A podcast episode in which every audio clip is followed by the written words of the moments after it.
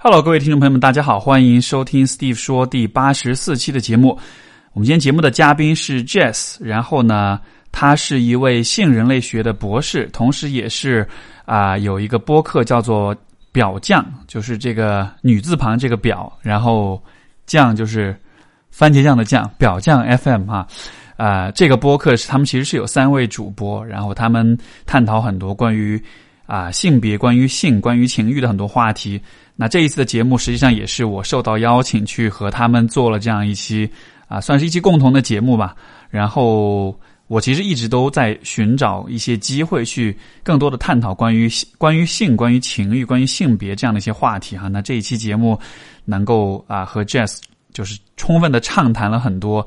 啊关于情欲、关于性的话题，我觉得是一个特别开心的机会。啊，这一期节目因为是隔着远程录制，因为 Jess 在荷兰，所以说我们的语音上有些地方可能会有些延迟，另外会有一些小小的噪音，就是说那个啊、音效可能不是面对面录制的那样的效果那么理想。但是我觉得我们聊的很多话题还是非常非常的有趣，两个小时的时间下来，我都觉得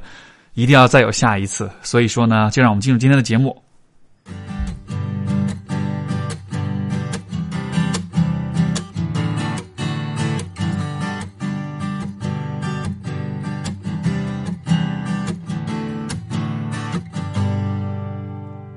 欢迎收听表酱，我是 Steve。Hello，欢迎收听表酱，我是 Jess。这一期我们请来了一个嗯嘉宾，帮我们说开有场。是有没有吓到？一上来是男生的声音。对我们终于来了一个男表。好，再给大家介绍一下 Steve 吧。Steve 是一个心理咨咨询师、心理学读物作者、知乎心理学大 V，科写过一科普作者本，科普啊作者，科普作者。科普好好，对对对，大 V 啊，写过一本畅销书叫《假性亲密关系》，也推荐大家去看一下。嗯嗯对对对，这个书是其实基本上就是我过去这几年就是在做咨询，做有关亲密关系、个人成长这方面的可能很多积累吧，然后写了很多文字，后来就嗯，发在知乎上，发在网上，然后后来就中信的人找到我说：“哎，这个出一本书好不好？”然后拖了很长时间出出来的，但是就啊、反响还不错，还 OK。对，嗯，我我要跟你坦白一件事情，我听了你所有的播客，但是还没有看过你这本书。哦，是吧？呃，所以你能讲一下你这本书里面呃写了哪些，就是跟我们表匠听众可能有有会感兴趣的事情吗？因为你们的，因为就是你们的节目其实是讲性，就是性跟情欲这方面更也讲亲密关系，也讲也讲嗯 OK。因为我我也没听过你们播客，所以我们纯粹是微博上勾搭的，对吧？所以对，对对对，呃，其实就这个书里面主要也是讲亲密关系吧，但就可能是因为你知道，一般人谈论亲密关系，可能更多的是从啊、就是比如说一个呃一个具体的事件的角度啊，嗯比如说啊，他没有跟我打电话，或者是啊、我们谈了三年恋爱，但是他不求迟迟不呃不不求婚，就是从一些很具体的事件的角度去谈论。嗯然后呢，就是可能大家就会把关注度放在这个事件上面，谁应该做什么，谁对谁错，就是我们会去谈论具体的事件。但是呢，这个书里面其实，因为我自己就是说做心理咨询，我很多来访者其实他们都是遇到这种亲密关系上的问题，他们也喜欢跟我谈具体的事件，谁对谁错啊这样子的。嗯但是，其实站在我的角度，就站在就是说咨询师的角度的话，我们更多其实看的不是啊、具体的事情本身，而是看一个人是怎么样看待亲密关系，他是怎么样看待啊、包括他是怎么看待他自己的，他在什么样的情况下会有什么样的反应，会有什么样的情绪。就是这些东西是，就我们更多看到的是这个，他潜在他这个 underline，他就是隐藏在所有的言行背后的那些规律、那些模式。然后，其实这是我们工作的方式，就是像比如说，有的人来做咨询，他会问，告诉你一个具体的问题，哎呀，我最近遇到一个什么什么事儿，我应该跟他分手吗？但是嗯其实跟很多时候我们都不会回正面回答这个问题，我们会去了解说，在这个可能分手的情况下，发生什么一些状况，你是什么样的反应，你是如何看待的？然后你看待这个问题的方式，它是不是又会受到比如说以前生活经验的影响？比如说你跟爸妈的关系，你跟之前的感情当中的一些体验啊，怎么样的？所以就是这个书它，我我其实是试图在让大家知道说，其实关于亲密关系的问题，它不单纯只是一个啊，就当下的事情要怎么选择的问题，它其实里面有很深的关于个人成长、关于啊人的内心、人的心理一些比较深的一些议题吧。所以就大概是想要就是说去传、去宣传这样的一个角度。好，那你能跟我们听众简单介绍一下什么叫假性吗？就相对于真性的亲密关系来说，你你觉得呢？你看到假性，你你觉得是什么意思？我觉得，因为因为因为因为就是因为说实话，当初选这个题目，就是因为这个题目是那种每个人看到都会有点共鸣，但是其实每一个人的理解又是不一样，又是很独特的。对，所以所以所以，如果是你的话，你看到假人亲密关系，你会怎么想？很厉害，把问题抛回给我了。呃，我觉得我我我我会想说是那种看起来很，比如说甚至都同居了，然后呃以夫妻相称，但是没有什么交流吧。呃，尤其是情感层面，嗯，有很多事情觉得，嗯，就我经常会说两个人在一起，什么哦，类似类似于那个歌词嘛，就是狂欢是一群人的孤单，是不是就是一种假性亲密？对，就有点类似的意思，嗯，是，其实就是我觉得假性亲密，就是说起来，我觉得我们有很多语言去描述它，貌合神离啦，这种关系是名存实亡的啦，嗯嗯，包括这个呃。可能很多流行歌的那个歌词里面也会唱到那种那种意思，就是呃，一张大床，两个人躺两边，然后中间隔着一片海，你知道，就类似这种感觉。对对，其实就是说，我觉得呃，因为首先，假性亲密关系其实不是一个心理学上严格意义上的一个学术的一个词汇，它其实更像是一个就大众文化里面的一个表述。嗯，它描述的其实是一种状态吧，就是说两个人的。啊，你们之间存在着一种名义上的关系，但是你们在情感上，我自己的定义是，你们的亲密感是很缺失的，就是两个人之间并不亲密。比如说夫很多夫妻共同生活，一起打拼事业，一起养家糊口，有孩子，但是他的他并不两个人之间并没有那种很亲近、很亲密的感觉，所以我会比较看，就比较强调说，就是假性亲密，这个假性就在于亲密感的缺失。对，但是你说什么是亲密感呢？那这可能又是一个很展开很多的话题，因为亲密感其实又涉及到说两个人对彼此的理解、对彼此的信任，还有就是两个人之间情感的这种表达跟流动，所以他就呃呃，可能我是从这样一个角度去理解，说就是所谓假性亲密关系，就是你不了解你的伴侣，你不信任你的伴侣，你不看好你们的关系，然后你在伴侣面前。表表达自己的情感这件事情，你不是特别的敢，或者不是特别的安全，你没有办法把你的脆弱面，或者是把你内心的很多想法、很多感受，就比较坦诚的表达出来。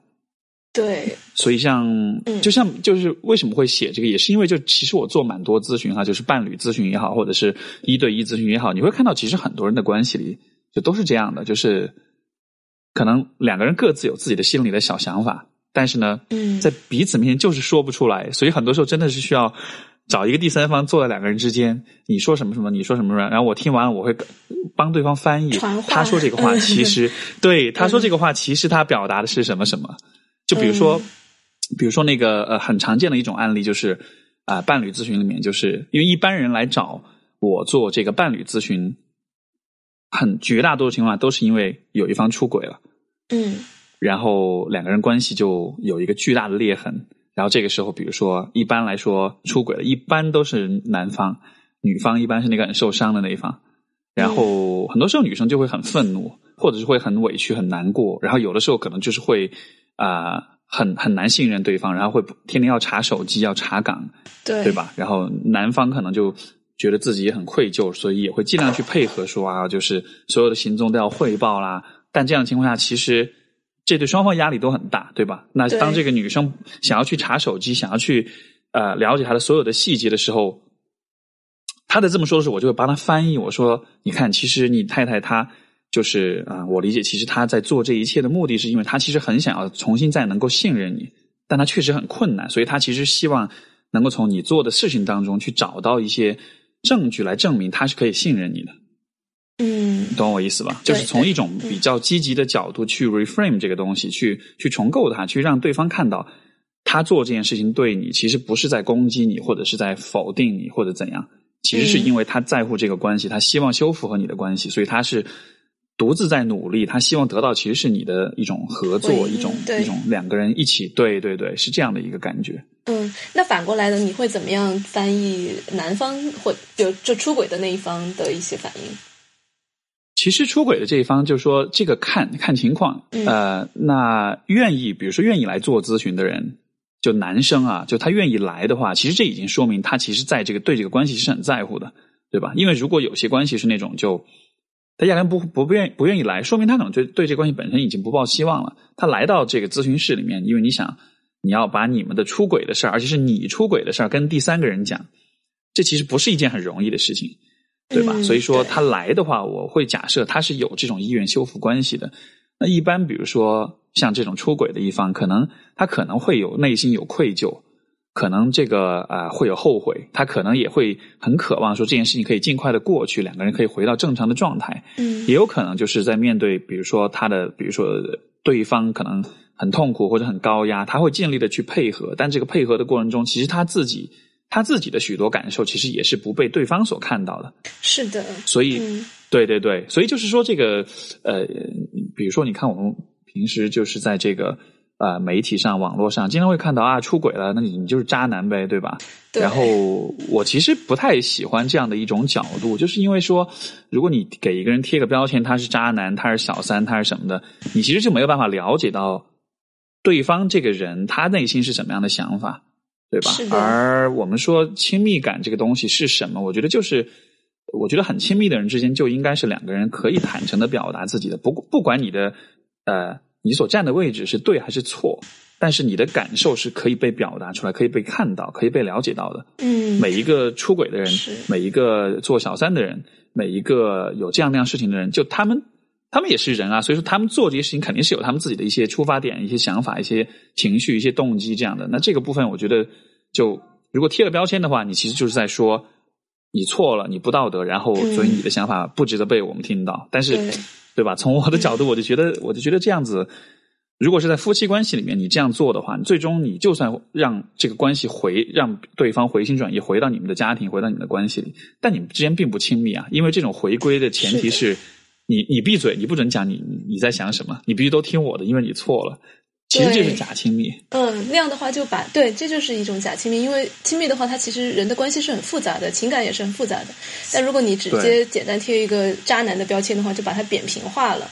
这个时候，没错。嗯，我说到这儿，我就特别推荐我们听众去听一下 Steve 有一期叫曹雪敏吧访访谈他背背叛后的生存指南，真的是我超喜欢那一期。然后我的室友也很喜欢，他都听了无数遍。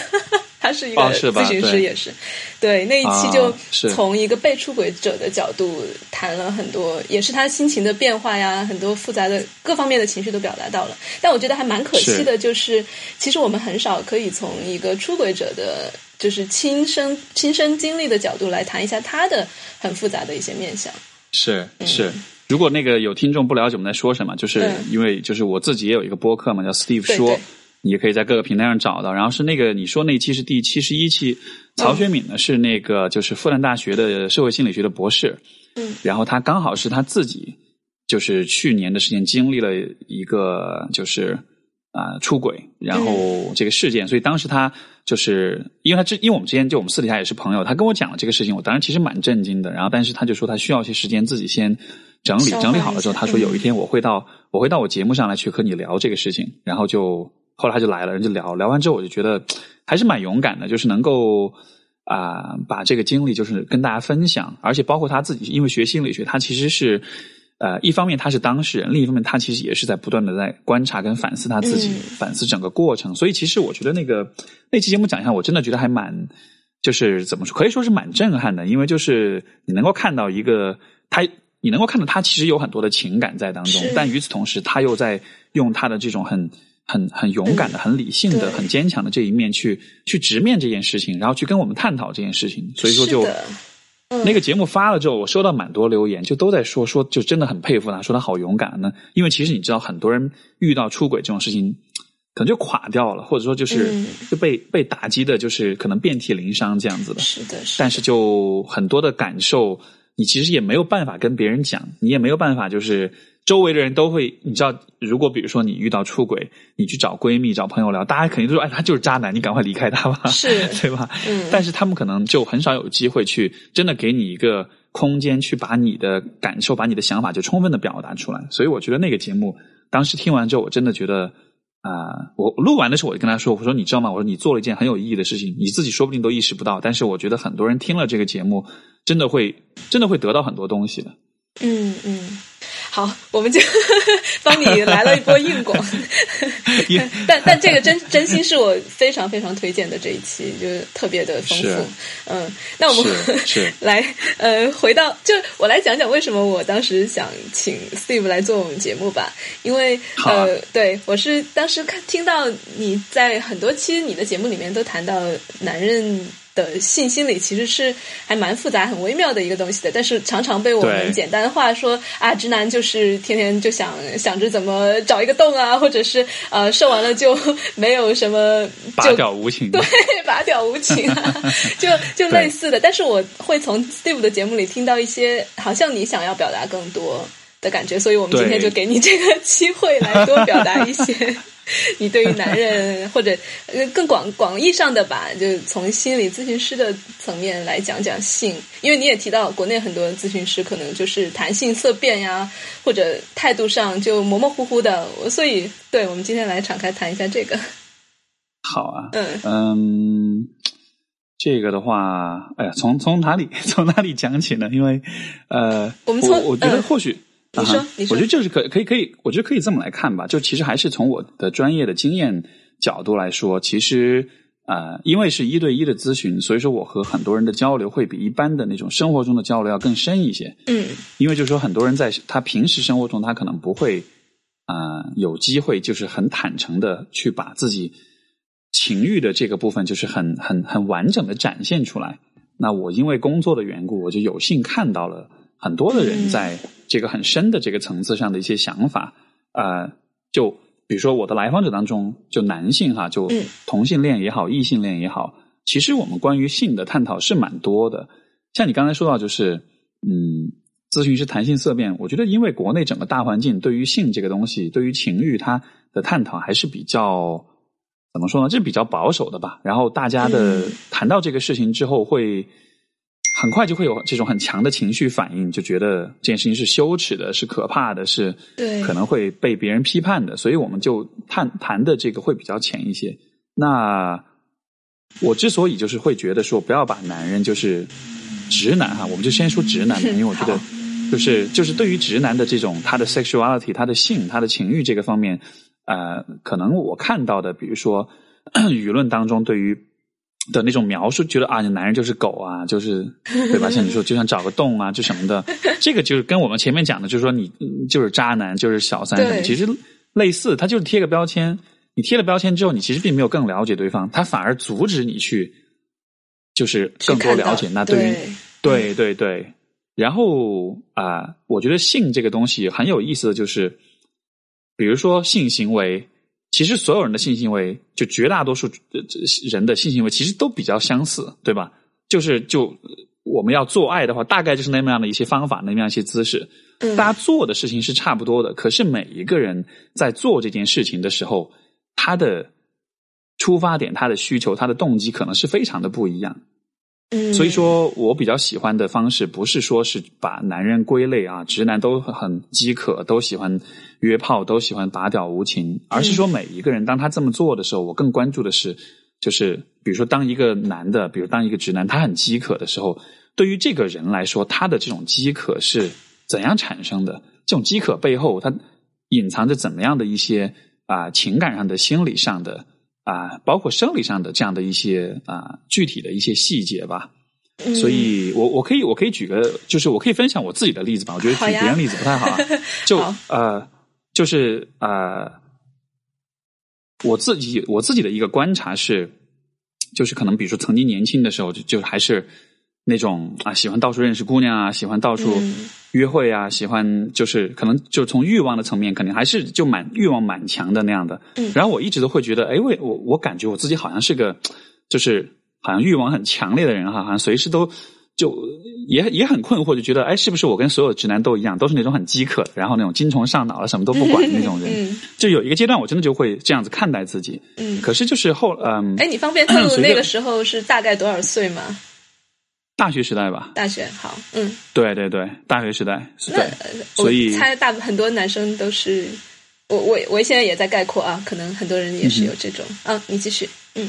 是呃因因为一方面，我觉得也是生理上嘛，就说你对吧？你这个青春期、嗯后后青春期吧，就说你可能十八九、二十岁左右，那个时候是可能生理生理上本来也是荷尔蒙的这个水平比较高的时候，那但是就是能感觉到，其实这个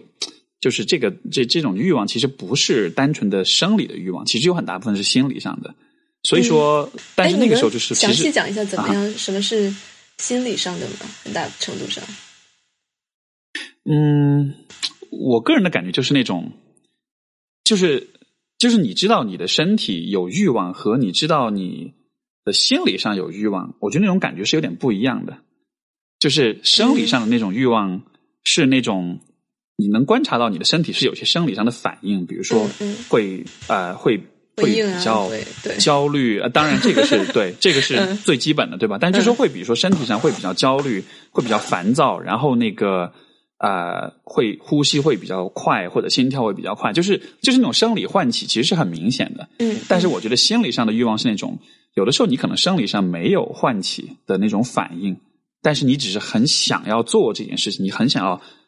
打个炮，你很想要打个飞机，你很想要约个姑娘或者怎么样的，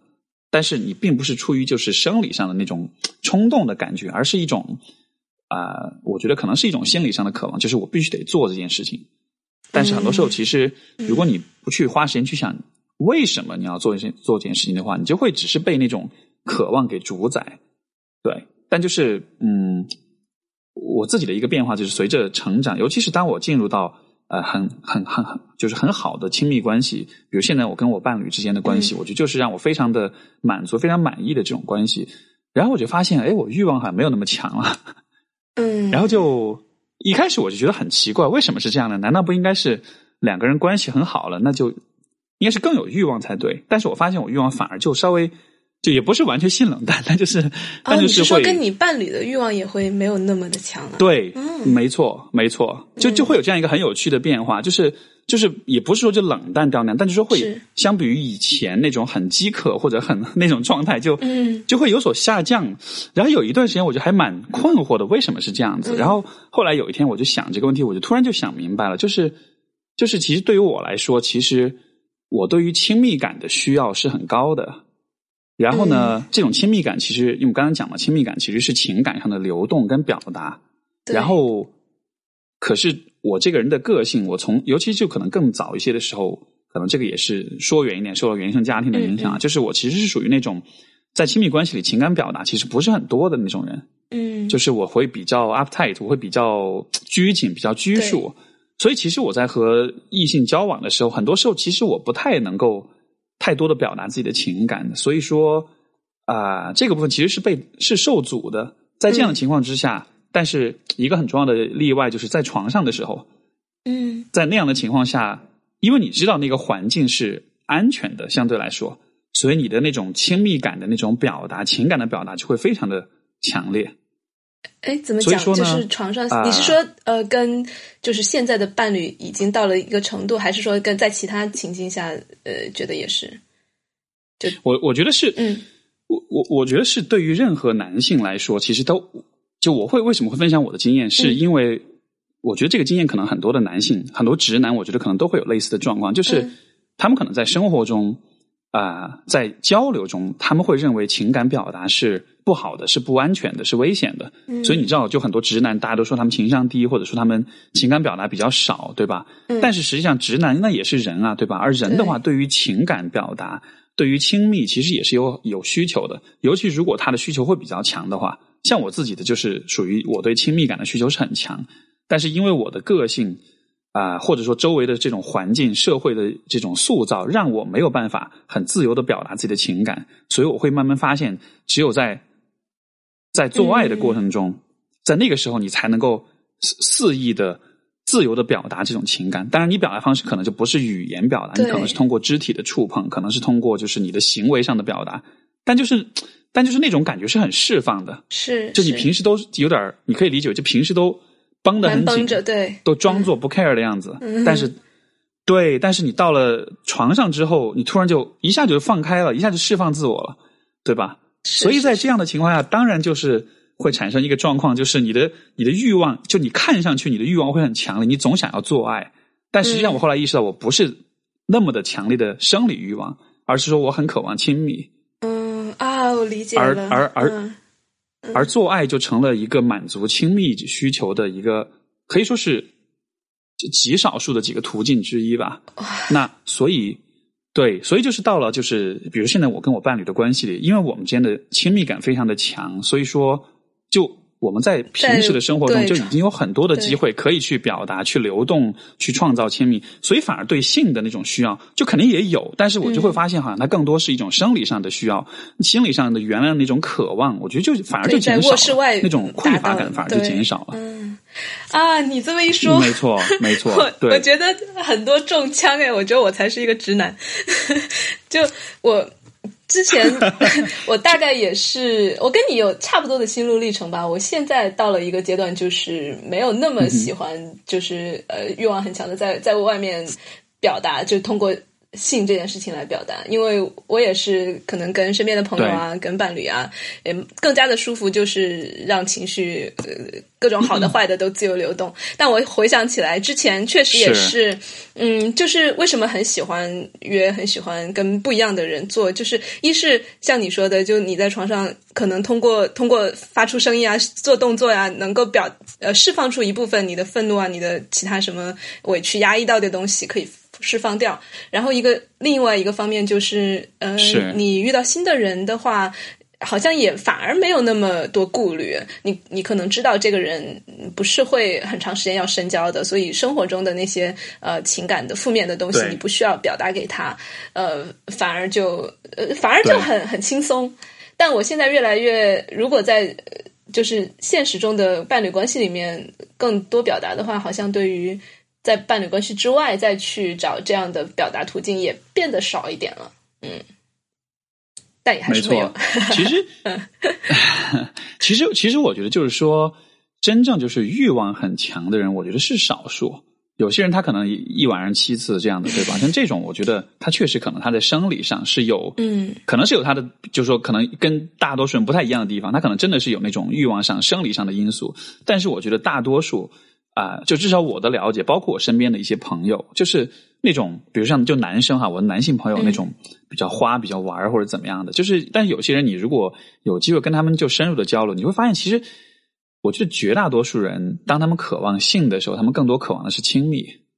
嗯，但是那为什么他们很多人表现出来一点都不想要亲密？就像你说的，很花呀，到处哎睡，嗯对对，这个很，我觉得这个非常重要。就是我觉得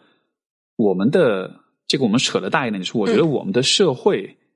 啊、我们的教育、我们的整个文化跟舆论的环境，总体来说，我觉得呃，就当然，我觉得它不是被某任何一不是被某一小撮人刻意的设计的哈。但只是说，我觉得，如果我们单纯只是看这个设计本身的话，这种设计的方式是让我们是让亲密感不太容易产生，不太容易得到满足嗯，怎么的。讲？你懂我的意思吗？就是说，就是不管是男人也好，就女性，我觉得也许也许相对来说会好一些。我觉得对于男性来说，其实就举个例子，比如说你看电视、你看电影嗯啊、当中所传出、所描绘的、所刻画的那种典型的男性形象，你很少看到有那种比较 emotional 的、比较就是感性的，是对吧？嗯、对，能够流露脆弱的，就是大多数看到的那种典型的那个男性的形象，都是那种就是很很冷、嗯，很很很严厉，然后对不表达情感，然后他可能就他可能是那种很深沉的情感，就是他不说什么，但他会为你做很多事情。嗯但是我觉得这样的形象的刻画其实是不其实是不准确的，他只是看上去很 man，看上去好像满足了我们对于。比如说男性形象的呃一种幻想，可实际上生活中不是所有的男性都是这样的，或者说不是所有男性都希望变成这样。对于有些男性来说，他们其实更希望以一种像我自己，就是我其实会希望我更以一种又男性化，但同时也有女性化特质的方式在呃去去处理我的亲密关系，就是因为我也因为我很知道说我有比较柔的一面，比较偏女性化的一面，我会希望这一面可以在就是关系里面可以很自然的流露出来，不需要被担心说啊会被对方嘲笑，会觉得你这样子有点不爷们儿或者怎么样的。嗯 这一点我很佩服你，因为我觉得你就是特别敢分享你的呃柔情的一面啊，或者心思细腻啊这些。因为我觉得身边很多人男生不敢去做这件事情，可能就是因为缺乏榜样，以及就是会觉得啊这件事情我这样我这样我这么细腻，会不会被人认为是 gay 啊，或者是啊、这样很丢脸之类的。所以，对，是 是，嗯，其实其实其实我我我会有这样的一种勇气，我觉得一定程度上也是归功于说我的工作吧，因为嗯。我的工作当中的很多男性来访者，他们其实也是在困扰于这个问题，就是他们就是我我，当然这个我我可能是我一种印象，就是愿意接受心理咨询的男性，我觉得他们总体来说内心是很细腻的，嗯，就他们的那种女性化特质，我觉得会会更强一些。然后你会看到这一部分人，他们的在我们这个社会大环境里面，他们的那种呃挣扎或者困扰，其实就会更强，因为总体来说，社会对他们的要求期待是男儿有泪不轻弹，嗯，对吧？是那种就是你的柔情的脆弱一面，你需要收起来，你需要你不要跟任何人展现。可是，在我们的咨询当中，他他越像能够向我展现这一切，他也就越能接纳他自己的这个部分。而当他越能接纳自己这个部分的时候，他其实会越开心，他其实过得会越好，他的心理状态其实也会有越好的这种改善。所以，就是因为看了太多这样的例子，就是做过太多这样工作。我自己都被说服了，你知道吗？就是觉得，嗯你看大家这样做都很开心，那我也应该对我这样自己，就对对我自己这样嘛。所以这就是有一个，我觉得是真的是得益于工作当中的这种经验吧。因为因为这种，我觉得这种经验可能就生活中很多男性可能他没有这样的经历，他放眼望去，自己的父亲也好，身边的朋友也好，其实都会是用一种我觉得比较粗暴、比较简单粗暴的方式处理自己的那个脆弱面的吧。对，很多人都是呃，好像抽离开一样，保持一定的距离，连自己都不去是触碰自己的那些方面。是，嗯就我觉得可能这样子比较安全，那然后这样子也会，嗯也不也会不是那么痛苦。就如果你，尤其如果你自己经历过一些痛苦的话，就这种方式，就不说，其实我觉得不分性别啊，就男生女生都会有这样的现象。就是如果你经历过一些痛苦，如果你经历过一些不好的事情，回头来你自己变成一个很冷、很很冷漠、很很很无情，或者比较潮的说法是比较爱无能的这样的一个人，就会比较安全。你可以不展现任何的脆弱面，但是嗯与此同时，你也失去了那种真正的两个人之间真正的亲密，真正那种 true connection，那种真正的连接感，这个机会其实就就失去了。这种失去的结果，我觉得你得不到。就我会假设人都是必须得有这种真实的连接的，如果你没有的话，那你就必须找替代品，对吧？而嗯性或者说滥性，可能就是一种替代的对补偿的方式吧。说到这个替代，我觉得很多成瘾也是啊，就是呃，你没有，我觉得很多的，比如说烟酒、色情品之类的成瘾吧，都是跟需要想要连接，但是没有身边没有很，就像你说的 true connection 真实的连接，然后最轻易得到手的那些呃糖、烟酒之类的东西，就会变成一个替代品。我觉我是这样理解这个东西的。对啊，嗯是就人嘛，就是比较怎么说呢？呃，还是比较趋利避害的吧。所以说，我们当我们不开心的时候，我们就会要找一些能让我们开心的事情来替代。所以，所有的成瘾，就是所有像比如说，我举个例子，就是、嗯呃。呃，因为你知道在，在比如在很多西方国家，这个他们都会做这种科啊、呃，这种就是 public health campaign，就是这种公共健、公共卫生、公共健康的这种宣传。嗯然后呢，对，然后其实呃，就是戒烟，或者说禁，就是呃减少这个嗯吸烟，就是戒烟的这个这个这这个方面的宣传，是在全球范围内经济上投入最大，但是效果最差的一个、嗯一个领域。为什么是这样的呢？就是因为几乎所有的就是传统的这种呃宣传戒烟、宣传吸烟有害健康的这种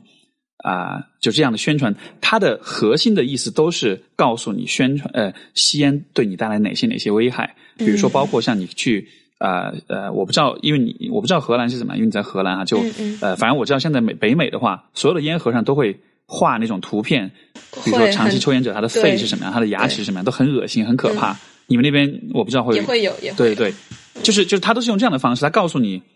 对吧？他就告诉你说这个东西多么多么不好，对，但是问题就在于每一个吸烟的人他都知道，他都非常的清楚这一切，但是问题就在于很多人吸烟，就是吸烟不是一个有关健康的选择。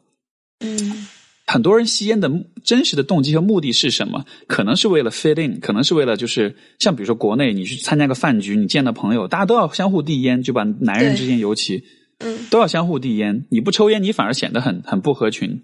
比如说做生意，如果你不吸不抽烟，对方反而会觉得，哎，你这个会觉得你不信任你，觉得你不靠谱，或者说，比如说朋友之间会嘲笑你，对吧？或者说这个啊、呃有的时候你吸烟是因为需要缓解压力，或者说有时候吸烟可能是因为要要显得比较酷或者怎么样，就是很多时候我们做这些事情。真实的需求其实和这个是和和你这个行为本身是没有必然关系的。对，你吸烟其实是为了得到别人的接纳，是得为了得到群体的认同，为了得到优越感，为了得到放松，为了得到，就是有很多很多的需求。所以，当你告诉一个人你不能吸烟，因为它有害健康的时候，你并没有告诉他，那他要怎么去解决他其他的这些需求，比如说融入群体的问题，对吧？比如说放松神经的问题，或者是其他的怎样的一些问题是。，而且每个人所以可能就是我觉得回到性上面，好，没事，我们两个声音因为有点延迟，所以总是听起来像在抢话，这个要听众大大家要理解一点。嗯，好，你继续。哦，OK OK，嗯嗯好的，对，所以所以我就想说，其实回到性的这个问题上，我会觉得比较好的一种看待性的方式，就是不要把性单纯只是看作是一个饥渴的结果。因为其实对于很多人来说，这是同样的道理，就是性不单纯。像对我来说就是这样，我我刚才举的例子想说明这个意思，就是性对于很多人来说，它不单纯只是一个发泄生理欲望的一个一个一个一个过程。实际上，我看到的我自己也好，我周围的人也好，我的来访者也好，其实对于很多很多人来说，性当中是饱含很多很丰富的含义或者很丰富的渴望跟需求在里面的。如果你不看到这个部分的话，你只是看到。你只是认为性就是饥渴的话，那那其实你就对于人对于性的理解，其实就永远都很肤浅，从而你就会觉得，像你知道有些人就会觉得，哎呀，男人怎么都是像狗一样啊这样的，你知道吗？就你你就会对这个问题就永远是抱这样一种很肤浅的一种看法，从而你就永远无法信任说，也许这个世界上有一些人是是你是可以相信他的，你是不用担心他会永远都要跟更多的异性交配的这样。对，但我我从我们的节目里面经常收到一些听众来信，也确实他们男人自己也体现出来很很大的焦虑和很大的欲望吧，就经常呃会，就像你刚才说什么一夜七次什么的，我不知道这个词是谁谁弄出来的，以至于大家都对这个事情很焦虑。你你觉得会？我我、嗯关键我很好奇，为什么是七这个数字？对，可能一晚上有七个小时吧，我不知道。呃，也许吧，不知道。嗯，对你，你对这个你会怎么样来告诉这种担心？觉得就其实我觉得很多男生他可能自己也知道呃一夜七次只是一种说法，只是一个对呃一个人会会随便乱吹的一种，但好像大家会默认把这个当成一个标准去去努力一样，然后可能男生也很累。然后其实女生自己也不是不一定所有的女生都很喜欢一夜七次。是，我觉得，我觉得就是，如果有些人他就是很喜欢这样，他很享受，我觉得这完全没有问题。嗯嗯但是我觉得，当我们比如说一说到这种一夜七次，就是或者说，就对于男生来说，都会有这种，就很多直男吧，我觉得就都会有这样的一种一种 obsession，一种一种执念，就就一种执念，就觉得啊，我一定要是那种气大活好，时间很持久，而且可以反一晚上好几次这样的，就会问题就在于，呃对于很多人来说，我我就会想问说，哎，那你为什么要这样呢？这样做的目的是什么呢？那可能这样做的目的是因为这可以让对方可以让女生很很爽，因为男人们的幻想永远都是我我很持久，我次数很多，我可以让对方一直高潮，这样子好像就会怎样呢？嗯就会让女人很喜欢你啊，就会让对方就对我明就会离白你的意思。不开你啊对他的其实他的目的，他的需求其实是在那里。在在被对方认可，被对方对喜欢，嗯对，是这个里面可能是被对方认可，可能是被赞美，可能是他自己的自信，也可能是他，也可能是他希望说，呃，自己身上有一些被人喜欢、被人渴望的一些方面的，对吧？也可能说他害怕别人会不喜欢他，他觉得这样的方式是对关系的一种保险，这样的话你就离不开我，这样的话你就会很着迷于我。就是你看性，就是很多很对于很多人来说，性的问题其实本质上还是亲密和关系的问题。嗯，许许多人希望自己是这个样子的，为什么呢？因为因为可可能因为我不知道怎么样用有其他的方式让一个让一个人很喜欢我，让一个人很在乎我，很离不开我。我我我以为我有的方式就是用这种很简单粗暴的方式，嗯，就是在床上 impress 对方，在床上让对方印象深刻，好像这样子我就可以一直被这个人所喜欢了。对，我觉得这个也是表现为，可能我们从小到大也接受的类似的教育，就是你要表现的好，才能得到认可，才能没错才能被喜欢。我觉得很少有人没错，呃，就真的很很宽泛的接纳接纳你。我们不说无条件，但是说就是能接纳你，可能表现不好的时候也也会，就是你不会担心说我的被爱和被接纳是跟我的表现、我的成就联系在一起的。我觉得当你当很多人能够自然的放下这一点的话，呃，不管是床上还是生活中，我觉得都会轻松很多，就没有那么多自己给自己的压力。我觉得关键是，嗯，对于很多人来说，他们就比如说对于很多男性来说，我觉得他面对的最大的问题就是，他们其实并不知道怎么样在关系里能够更多的被别人所喜欢。就你问一个男人说，你觉得你怎么样子做可以让一个女人很喜欢你？那么可能很多人的回答都是，要么就是气大活好，要么就是很有钱，对吧？嗯除此而外呢，还有吗？还有其他的可能性吗？实际上，事实证明是性也好，金金钱也好，这两件事情，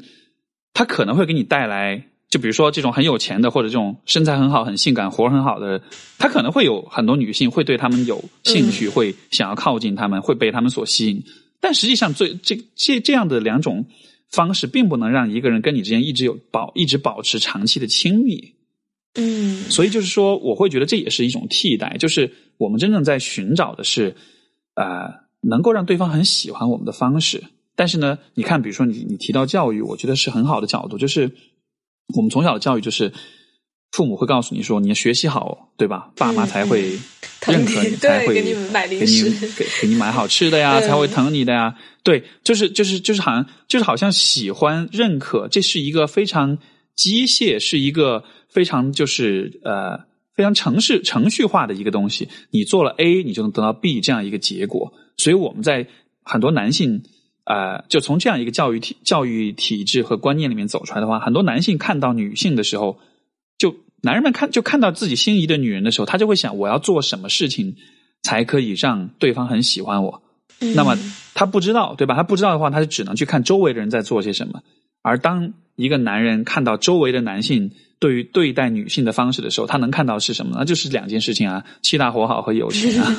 因为社会给我们展现的例子，也就是就很局限于只有这两种方式。打开电视看到电影，你看所有的有魅力的男性，要么就是有钱，要么就是帅，要么就两点都有，对吧？就是他，所以就是啊，你这个真的是一个特别好的问题，因为我觉得很多人可能都没有问过自己，就是我除了这些之外，还有什么能让对方喜欢我？和或者我怎样才能做到一个更好的男朋友或者更好的老公？哎，你说到这个，我想起来，我有一个朋友，他是一个呃荷兰人，是一个男生，然后他跟我的一个好朋友中国女生在谈恋爱。这个男生就是有一天突然还把我呃就单独请我喝茶，然后就很认真的问我，他说你觉得我要怎么样才能当就我那个朋友的一个好男朋友？你能不能从女生的角度来呃给我给我讲一讲这个东西？我当时就觉得哇，好像从来没有男生这样问过我，而且我觉得他的态度就真的是很还蛮感动的。呃，他就会向你就就 就问呀，怎么样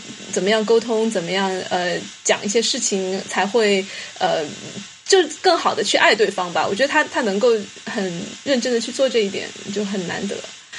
哦，我想，哦，我想问 Steve，你自己会做哪些事情呢？或者你会觉得除了气大活好，呃，和比如说你现在有钱是 哦，我不知道你讲，就说的我跟我知道似的，就但是你长得帅，什么身材好，我本来可以，我本来还说，我本来还说我很喜欢你说了“除了”这两个字，我觉得这里面暗含的假设是对我莫大的认可。我这个是基于想象的认可，呃，那你就除了这个之外，还你你还会觉得自己有哪些方面会让对方喜欢你呢？我觉得这就这这个真的就是得去问问我的伴侣了，就问问他我做哪些事情让他喜欢的。对，这个东西，嗯，我感觉你没有特别刻意的去因为因为人，嗯，你会吗？应该呃。这个问题，我觉得应该这么说吧，就是你刻就是刻意的做的事情，我觉得很多时候是是很难打动别人的。嗯，呃，像比如说我跟我伴侣的交往过程中，其实当然我这只是我自己一家之言啊，因为实际上他的想法可能不一定是就他的那种对我的认识和我对自己的认识肯定是有差异，但只是我们交往当中当中的一些交流，其实呃，比如他会告诉我说，他其实被我吸引。的一个方面是因为我的那种生活态度跟那种生活方式，就是这种生活方式，这不是刻意为他这个人而展现出来的，而是就可能我以前一直都是这样的一个人。就比如说啊，我自己做做这个私人职业，这私人职业做这个咨询师，呃，包括就是有呃，比如说我的生活中有很多兴趣爱好啦，会比较活跃啦，比较喜欢运动啦，然后就是会喜欢学习、写东西、读书，就是就这种生活方式，他就觉得很喜欢。就是，但是这个东西并不是我为了吸引他或者吸引任何人而去这么做的，而是因为我自己很喜欢这样子。所以，嗯，所以，所以，所以就是可能很多人会问说，那我要怎么样才能让别人喜欢我？我觉得这里面有一个非常重要的一个一个嗯一个假设，就是当你说让别人喜欢你，你指的是所有的人当中的哪一个部分？因为我觉得。比如说气大活好跟有钱，很多男人会认为拥有这两点就会让很多女人喜欢。可是，我觉得这两个东西是，就是当当你选择这两件事情的时候，你的暗含的、隐含的目标其实是希望让所有的女人都喜欢你。就呃，这个就类似什么呢？比如说的女人，就他认为的世俗概念里里面要追求的女人喜欢你。嗯，是就反过来，对于很多女生来说。他们都认为把自己的整形整成网红脸就会让所有的男人都喜欢，嗯，你懂我意思吗？就是大家对于异性会或者说对，就是呃，你呃，就我们就我们的语境就是异性恋的语境啊，就暂时不考虑同性的这个部分。但就是，但就是，但就是，大家都会假设异性的这种审美啊都是一致的，大家都会喜欢一样的东西。所以，当你去整容也好，当你去割双眼皮也好，当你去挣钱也好，当你去啊，就是练六块腹肌也好，你的假设就是所有的人都会喜欢这个东西，对吧？嗯，那么这个的确是有一定的呃啊，有一定的这个这个可信度在里面，因为的确大众审美是代表许多人的这个偏好。可是问题就在于，如果你这样子去做的话，那你自己呢？你自己的个体的独特性在哪里呢？因为我觉得会被喜欢和会爱、会很亲密是两是两件不同的事情。对吧？一个肌肉男可能会被所有的女人喜欢，但是不是每一个女人都会喜欢这个这副皮囊之下你的这个性格、你的这个灵魂。有些人会觉得你很无聊，有些人觉得你会会觉得你很阳光，有些人会觉得你啊没什么学识，有些人可能会觉得你很开朗或者怎样的。所以，所以就是我觉得，当我们去探讨说如何让异性更喜欢我的时候，我更喜就是我自己更愿意探讨的是。我希望变成什么样的一个人，从而啊，那些注定会喜欢我的人能更好的发现我。嗯，这是一个非常，其实是基于一个高自尊的一个呃假设，就是我首先做好我自己，然后注定有人会喜欢我。对，嗯，是的，嗯，我觉得是，我觉得是这样子的，没错。就之前呃，我之前上上期我自己的播客，当时还有因为是那种听众来信，我当时就。有一封信就是大概讲类似的问题，我就当时提出我自己一个理论，我说我自己有一个呃未经验证的我个人经验总结出来的理论，就是我觉得这个世界上有百分之十的人会无条件的恨你，有百分之十的人会无条件的爱你，对，然后还有百分之八十人他们不是很 care，就他们无所谓无感，所以所以很多人的问题就是他们其实在做的所有这一切，整容也好，挣钱也好，他都是为了去打动那百分之八十其实无所谓你的人。真的，但是当你这么，嗯，对啊，但是当你这么做的时候，其实那百分之十本来会很喜欢你的人，他们就会发现不了你，因为你的样子、你的你的表现，其实就和就是和大家都一样了，你的那种独特就没办法被发现。嗯，对，而且说到这个，我就觉得，其实为了让那百分之十更喜欢你，其实你要敢于承担，可能那那个部分会让百分之那另外百分之十恨你，就是所谓的被讨厌的勇气嘛。我觉得这个也真的是，嗯，对呀、嗯对呀、嗯。对啊，对啊，所以，所以，所以就就你知道就，呃那我我也蛮喜欢听嘻哈嘛，听说唱什么的。嗯嗯你知道就，呃老黑们都会有一句话，haters gonna hate，对吧？就是恨你的人永远都会恨你的，那 就嗯那就恨就好了，没有关系啊。嗯 对，但就是所以，所以我觉得就是因为带着这样一种思路，所以说我自己的生活方式各个方面就一直按照自己的一种思路在走。那就当当我遇到我的伴侣的时候，就我没有我没有觉得我有刻意的做太多的事情，但是他就他自然而然就会欣赏喜欢我的这个部分，而反过来他那些没有刻意做的事情，刚好我也能打动我，也能让我觉得很喜欢，所以就就是很自然的过程吧。嗯，是，所以，嗯，就就不像是说有一些关系是那种你需要你需要刻意的展现一个样子啊，女生会故意让自己看上去很傻白甜、很听话，嗯。男生会需要故意看上去很很酷，或者是呃这种呃呃，比如说就很有钱啦，或者是财大气粗啦，或者怎样的，就是嗯你我就我我一直都会相信说刻意展现出来的魅力，那都不叫魅力，因为魅力这个东西就真的是。只有那些需要长时间积累的东西，我觉得才能叫魅力。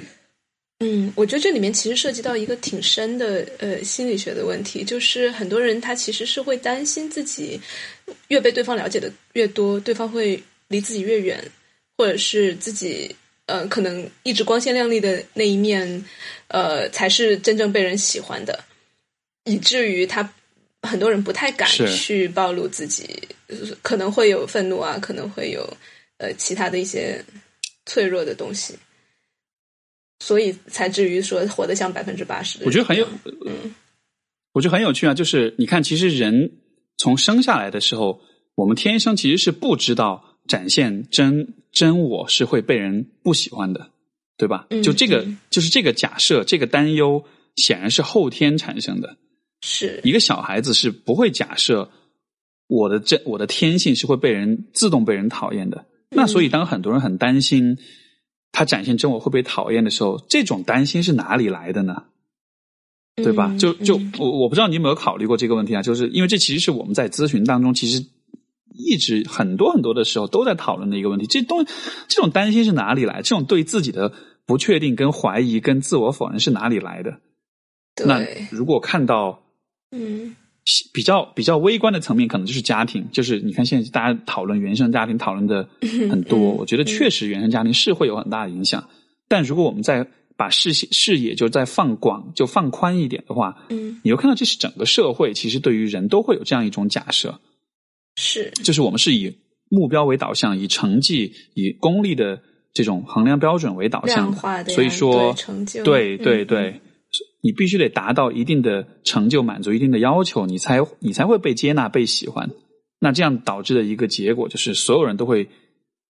假设自己的真我的表现是会是是不好的，是危险的，是可怕的。而当他们看到周围的人，就会发现所有人也都是这么做的。那这样情况下就没有选择了。嗯就即使你知道你不喜欢这样，但是 你看上去是没有选择，你只能这样子做了，所以就是一个恶性循环的样子。嗯嗯，对，对，我觉得这个也是因为，就说到，呃，有点类似于我们刚才说男人的表现没有什么示范。我觉得很多呃，就是经历觉得自己不敢展示真我，也是因为没有一个正反馈吧，就是没有一个说我展示完真我得到了很好的结果的那样一个很积极的。例子，然后我我有了那个例子，我才能够有了那个经验，我今后下一次更加更加敢展示。因为我们现在就像你说的，不管是在小的原生家庭，还是在大的社会，呃，其实这种展示完自己呃的的愤怒不堪，这些还能被特别好的接纳的，例子真的很少，就很多人生活里面也是，我猜，嗯，是，其实就其其实其实我觉得就。呃，就当然我知道你的你的那个听众可能是女性居多哈，但是哎没这没有这没有 是吧？啊，OK，那我我不了解。OK，如果是这样的话，我觉得其实很对于很多男生来讲，就其实怎么说呢？我们说的俗气点，如果从追女生的角度来说，我作为一个老司机，曾经的老司机，我觉得我可以我可以给的一个建议就是什么呢？就是这其实是曾经我的一个约会对象，他跟我我们聊天的时候，他跟我讲了一个观点，他说你知道吗？其实对于女生来说，最最强就最有效的套路是什么呢？嗯，就是 honesty，就是坦诚。嗯，他说，因为一个女生看到一个很坦诚的男生的时候，她不一定会看到，她可能不会看到那种很光鲜亮丽的东西。但是坦诚这个东西，对于就当然我这个他的观点不代表所有女生啊，但是就是呃，可能就是当你坦诚的时候，其实你是更容易被对方所信任的。我自己的经验里面，就当我很坦诚的对待别人的时候，甚至有的时候我可能是展现一点自己的。脆弱，或者是不足，或者是我自黑自嘲一下什么的，其实这样反而容易拉近两个人的距离。嗯，对，就虽然不一定是会让上的男神形象。对呀，对呀，就其实其实那样子的方式，两个人的关系并不近。就当你要摆出一副很拽的、很屌的样子的时候，你只是自我感觉良好而已。嗯，你只是觉得好像会被别人所仰慕啊那样，但那并不亲近啊。你你想要真的亲近的关系，你需要。就是往前走一步啊！你需要就是展现一点自己的脆弱面，这样两个人之间的亲密的感觉才有可能产生。嗯，是的。我们刚才说到，就是很多人没有经历表现出不好的一面也被接纳。那我们能不能问一下，就是因为很多男生，我猜也会有这种呃，比如说在床上表现不好啊，勃起困难呀，然后秒射了呀。那这个时候确实他可能自己也觉得很糟糕，然后他也这个时候也是。不得不就展示展示出了这个这一面，那这个时候你会觉得，从男人的角度来说，如果女人怎么样回应，会是一个对他来说是最安全或者最亲密的一种回应？嗯，首先我我首先就是我觉得这样的现象就是谁身上都会发生，嗯，就是这这是躲不掉的，就是我觉得每一个男人。这一辈子里面一定有某一些时候是不知道是因为什么原因，你就是会就就比如说无法勃起啦，比如说秒射啦，或者说是你的状态不好，就肯定都会有的。对，我觉得你这句话已经很安慰了。我猜很多人会觉得这个问题只是自己的问题，而不是就就总总是有一个理想的男性永远都不会出现这种问题。嗯，好，你继续。就就我就就就比如说，比如说我自己以前就。大学时代或者更就是大学时代，就性经验比较少的时候，但那个时候我就会真的觉得好恐慌啊！觉得哎呦，我是不是要阳痿了？我是不是性功能障碍？我是不是得？我是不是异地了或者怎样的？你知道吧？就真的是会有那种恐惧。但实际上，就我觉得这个更多是个经验问题。就你经验多，你会发现，其实有的时候它就是没有原因，就是莫名其妙就会发生。你的身体可以可以是在你身体条件很很好、很健康的情况下，依然会发生。对，所以所以我倒觉得这样状况发生，倒真的。不不需要是一个特别大的一个事情。然后你要说女生怎么回应的话，我觉得我的感觉可能比较好的方式就是就不需要 make a big deal out of it，就是不用把它当做是一个特别大的事情。因为比如有的女生就会，我不知道哈，我猜测哈，就是有的女生可能就会想要一种补偿心理啦，就或者是有人有些人可能会有点负罪感啦，有些人可能会表示批判啦，有些人可能会说啊，你要不要去医院看一下或者怎样的，就是大家都会过度反应。所以说，当女生过度反应的时候，男生的那种那种自责也好，那种愧疚也好，那种慌乱，可能就反而就被放大了。所以我觉得，就如果大家都能能只是把它视作是一个，这就相当于是有的时候你晚上会睡会睡睡眠质量不好，你第二天起来会比较困。嗯，就就就就，我觉得它就是就是这样一个类似级别、类似程度的一个事情，就仅此而已。对，所以我我个人感觉这样子的话，可能。会比较好吧？哎，那你会觉得？你觉得呢？对，我不知道，因为我们之前好像也呃在节目里探讨过类似的问题，就好像男生会觉得你如果这个时候表现的特别体谅，反而会感觉到有一点羞耻，或者有点我我就你知道我的意思吗？就好像这个时候反而不需要很安慰，你觉得呢？我个人觉得啊，一方面。特就是刻意的去安慰跟体谅，实际上你带有的假设就是这是个问题，你没有做好。嗯嗯嗯嗯，是对，就就虽然你是在体谅，但实际上你的假设就是这是一个问题，你没有做好，所以这种体谅反而会让对方感到不是那么舒服。嗯，然后啊、呃我觉得从另外呃一个层面来讲，就是就是当女生在试图去体谅的时候，我觉得你也就是我也会问，比如说这种喜欢去体谅男生的这种女生，就是他们为什么要去表达这种体谅？嗯就你，我不知道你会怎么看。就站在女生角度，如果你对一个不小心秒射的男生表达这种体谅，就你当这么当你这么做的时候，就是你是出于怎样的心理？嗯，我我能想象，可能有一点居高临下，觉得我在宽容你，或者嗯就可能是我我我的我的感觉是，当一个女生这么做的时候，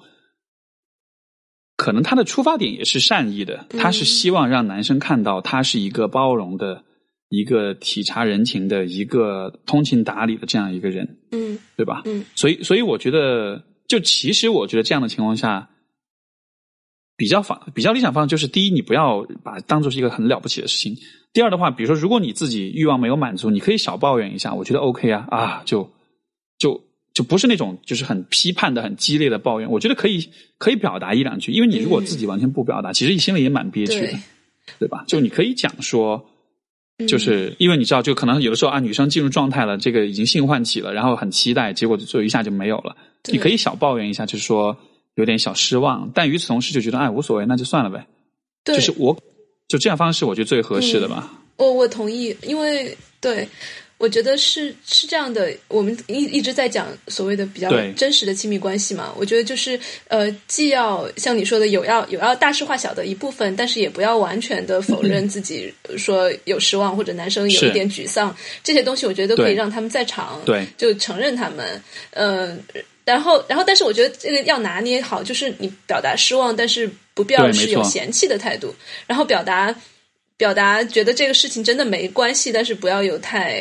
就是刚才说的什么对呃安抚啊那种态度。我觉得这个还是蛮 蛮需要一些其实你在。体谅的时候，你真正在做的事情，第一就是在告诉对方你这样做是错的；第二，你其实也在做另外一件事情，就是你在否认你自己的需求跟情欲，对吧？就我体谅你，就嗯就会说啊，我没事，我没事，我没关系，挺好的，没关系，对吧？但实际上你在否认你自己，但这样做，我觉得这样做其实不利于关系啊。就你你你，如果你感到不满足，如果你失望，你应该让你的伴侣知道啊，因为很亲近的、很信任彼此的伴侣，就是会表达出来的，是会告诉对方，哎，其实我有点小失望，对吧？所以，所以就那种包容、嗯那种宽容，我觉得也是需要适度。如果太多了的话，你会形成一种，就我觉得对对有些女生来说，会形成一种。如果我们还是就用一个标签吧，就虽然我不喜欢贴吧，但是用一个标签的话，就就对，就是圣母病，就就是这种圣母为什么会产生？就是因为你在包容对方的时候，你其实是在呃忽视自己的需求。包容对方会带来一个看似积极的结果，是就对方会去会会对方会感谢你，这种感谢可能让你一时感到自我感觉良好，嗯但实际上时间久了的话，第一，你和对方的关系不会很亲密，因为你你在你的你的眼中，对方永远都是有问题的。嗯第二，就是你自己的需求是永远得不到，会不会会被看不到，会被无法会会没办法被满足。所以，其实我觉得这样子做不划算，它只是让场面看上去看上去好像比较好，但这并不是一种比较坦诚、比较真实的对待彼此的一种方式吧。哇，我觉得这个真的是一个很好的例子，嗯，就 回头解释了我们前面提到的假性真性的我觉得就是，其实我觉得就是就是亲密这个东西哈，就我觉得真的是很难的，因为人要你知道，就像那个很多很多那个 rapper，很多玩嘻哈都要说要要 stay real，、要 keep it real，就是要保持真实，对吧？你看那个嗯去年中国有嘻哈，不是大家都说啊要要 keep real 什么什么的，对，都是要都要真实，都要 real，就大家口口口声都是这个真实，但我觉得其实要要真的就是保持真实，其实是一件很不容易的事情，因为真的是需要你有很大的勇气去去、嗯去去面对你自己，也去面对像刚才我们说到秒射了，硬搏不起了。其实这样的情况下，对啊，这是很真实的而且这个部分，这个这样的场景之下，其实嗯那种愧疚、羞愧的感觉会很强烈啊。但是你必须得直面这些感觉，啊你不能为了逃避这些感觉而粉饰太平，而装作什么事情都没有发生。嗯，对。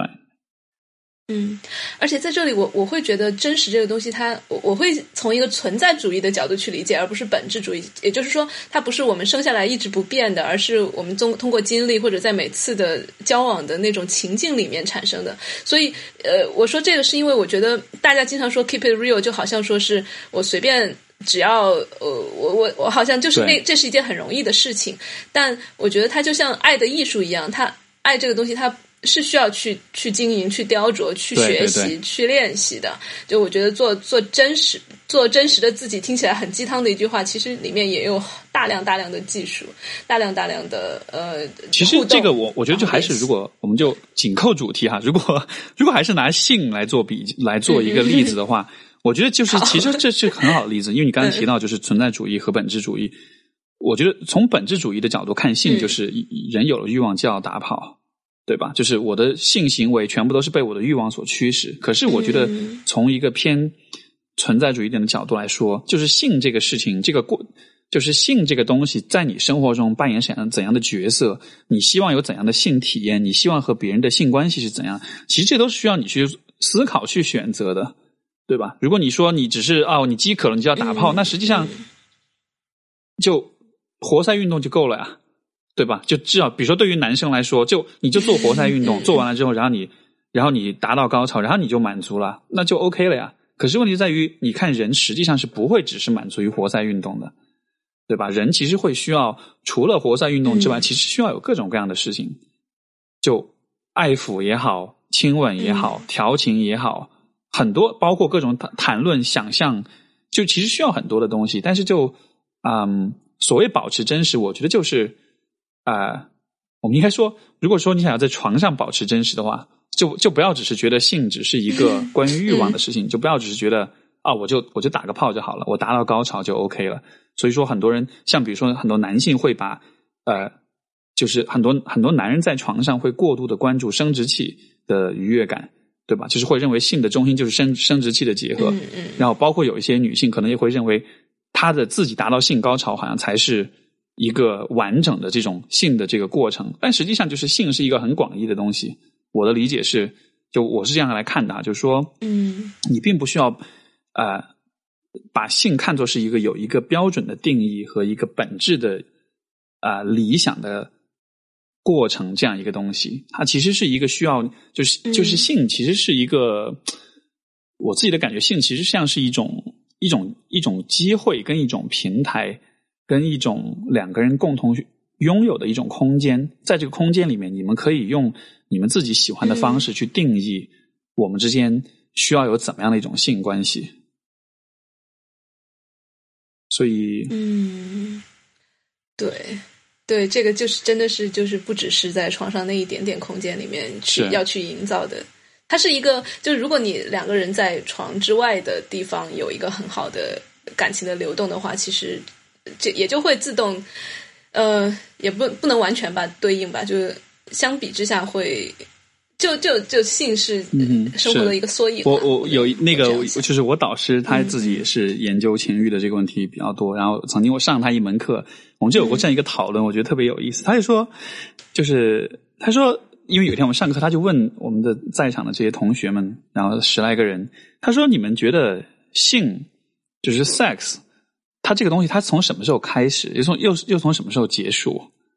嗯，你是说就是因为英文说 sex 其实就是指做爱嘛，对吧？就是 when does it start, when does it end？他就这样问。如果是你的话，你你会怎么回答？嗯，呃，我会这个这个因人而异，就像跟有的人，我会觉得从开始心动那一刻就已经开始了。呃，调情啊，这这这都都还都也算，然后结束可能就我现在是在讲很宽泛的啊，就呃，可能到到到你没没有感觉啊，没有啦，没有那么宽。呃，我我会觉得，比如说那呃那一次约会完了之后。嗯，其实你两个人分开之后，可能都还有余温，然后都还会互相呃说一点好听的话。我觉得那个都还都还算在里面。就就当时其实我们在这个课上的讨论，因为那个也是我算是我对于这个性这个问题的理解一次很大的提升。就是一开始当然大家的讨论就是啊，那性开始嘛，那就是那就是就是插入了，然后高潮就是结束了。他就然后导师说：“OK，那这样来说。”那前戏算不算呢？后戏算不算呢？啊，好好，那也算吧。然后我们又他又在问说，那在前戏之前，你们在调情的时候算不算呢？然后大家就想，觉得嗯，好像也算吧。那在调情之前，两个人在探讨这件事情，或者说两个人在想这件事情，这算不算呢？然后就那个到了最后，大家就都抓狂，就觉得天呐，就好像这个东西是一直都在发生的，好像是没有没有止境的，就没有开始也没有结束的样子的。嗯。对，但但是但是，我觉得其实，其实这个观点就是还一直蛮影响我，就是我一直会把性看作是这样一个东西，它其实不单纯只是一个，就是活塞运动，一个性器官结合的这样一件事情。其实性广义的性真的是贯穿在生活的很多很多的方面的，所以我觉得用这样的方式去看待性，包括看待性行为本身的话，你就可以看到说，呃，当你做这件事情的时候，这并不是一个。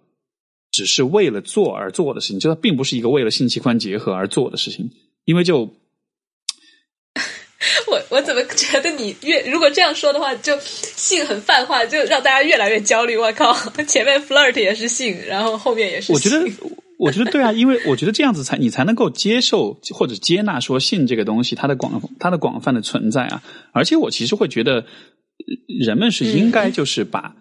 啊，情欲当做看待这个世界的一种视角的，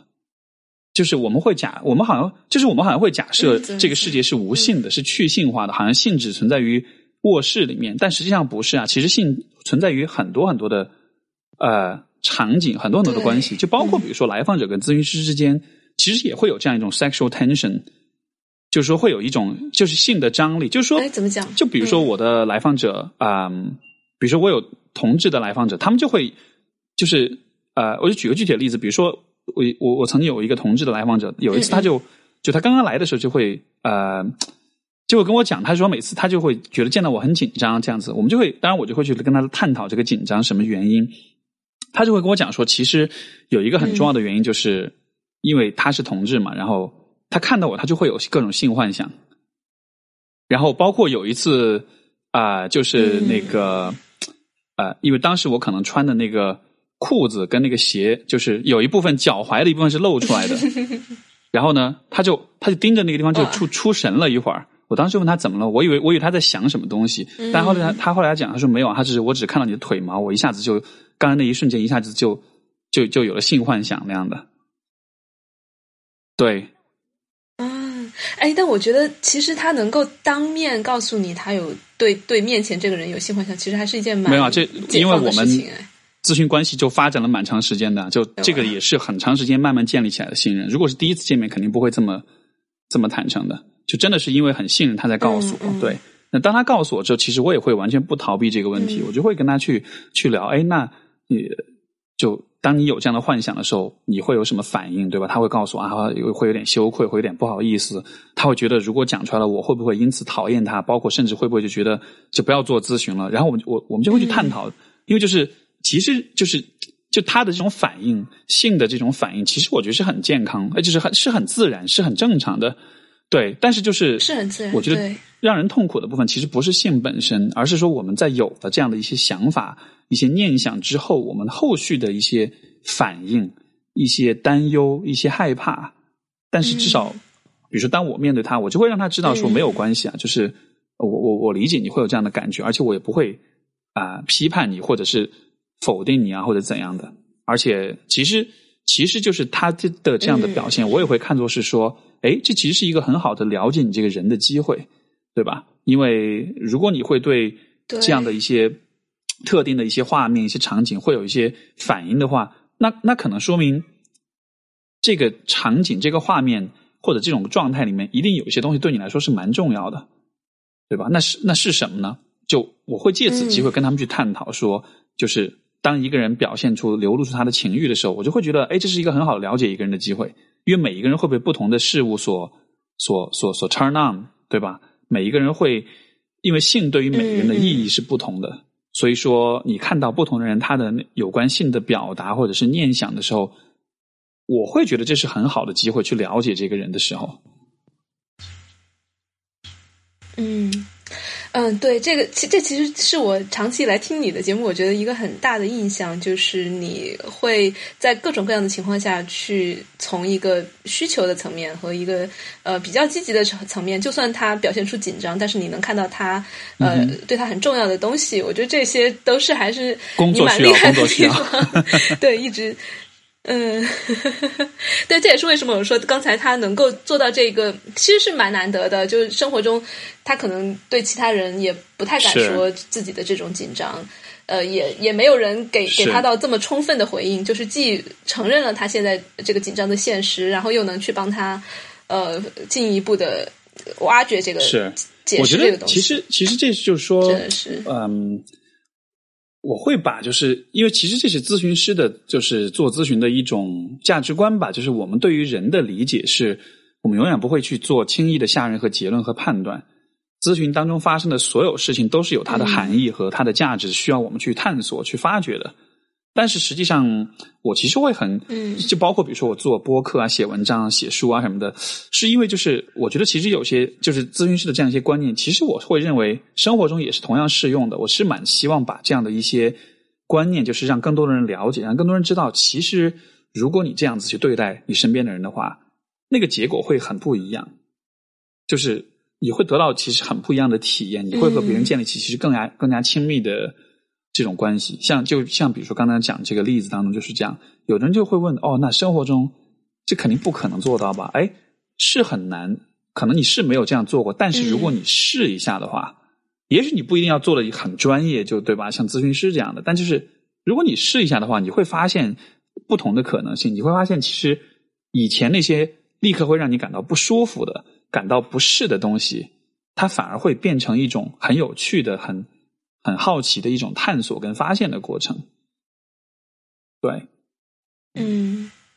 但啊，我我自己其实也是在做做咨询，然后做精神分析一年多，然后我觉得其实这里面有一个就说起来容易做起来难的事情，就是你的你在咨询关系里面，其实这是一个类似于无菌环境吧，就。因为这是一个非常理想的一个倾倾听对象，他会知道一切的怎么处理这个问题的技巧，然后能够很就是感觉给你的精神按摩的这种感觉。但是其实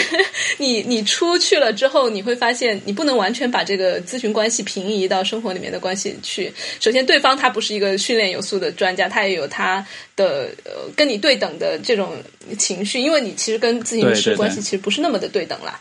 呃，然后我觉得其实这是这是一个蛮困难的层面的，就是所以我也在想，就你会怎么样建议那些看看了你的书，觉得啊，原来理想的状态可能应该是这样做，那我很想去实践，但是在生活中常常可能会碰壁。所以说，你知道吗？我觉得就就亲密关系这个东西对我来说是如此的重要，因为我觉得就像你所说，其实生活中这样的关系真的很难很难很难有，但是。但是就就就正因为很难有，所以说就是我我是一个就我个人其实是一个非常在乎爱情，我觉得爱情对我来说是大大的高过友情，也大大的高过甚至大大高过亲情这样一个东西的。就是因为我觉得我我在感情上或者在人际关系上是有点理想主义的那种追求的，所以说对于我来说，我渴望得到那种爱情，就真的是需要是那种很理想主义的，很很很也不能说完美，但就是真的是在很多层面上是很理想主义的。这样一种状态，因为我觉得，嗯嗯，对对对，就是对我来说，我会觉得这这，嗯，就是就是亲密关系是我能实现这种理想的，可以说是唯一的途径吧。所以说，所以说，当我就是抛丢下，就是这个放下咨询师的帽子，只是从我个人的角度，当我看到很多人在一段糟糕的关系，或在一段明显不适合的关系里不断的挣扎的时候，我就会为他们感到惋惜，因为我就觉得。你你们都在错过多么多么重要的一个宝贵的机会啊！就是本来你其实有可能和身边的一个人建立起很亲近的关系的，但是你没有这么去做，而是选择在一段其实没有希望、其实错误的关系里，在不断的浪费时间、不断的投入时间精力这样的。对，所以所以所以你说这种嗯建议，我觉得是就这就很就是我觉得必须得承认，它就是很难，它就是很稀少、很稀缺。但是与此同时，啊，我个人的方式，一个就是我会很看重爱情这个东西，我对爱情的这种要求，这种质就是情感浓度的要求会很高。包括有的时候有些感情其实不错，其实 OK，但是如果没有很理想的话。我会宁可就放弃，我会宁可先回到，就是就是就是去寻找，就是去 move on，对，就就会会是这样一个感觉。然后另外一个方面就是，其实我觉得友情的层面也是有可能做到，但只是说需要啊比较努力的去寻找吧。就像比如说我做这个播客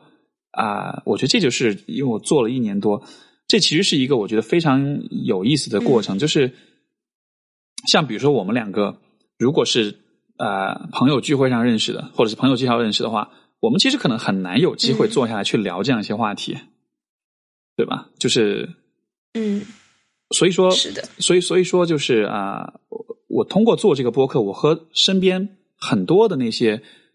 我蛮欣赏、蛮认可的人，有了机会坐下来一个小时、两个小时，我们很认真、很深入的去聊一些东西。那聊了之后，你会觉得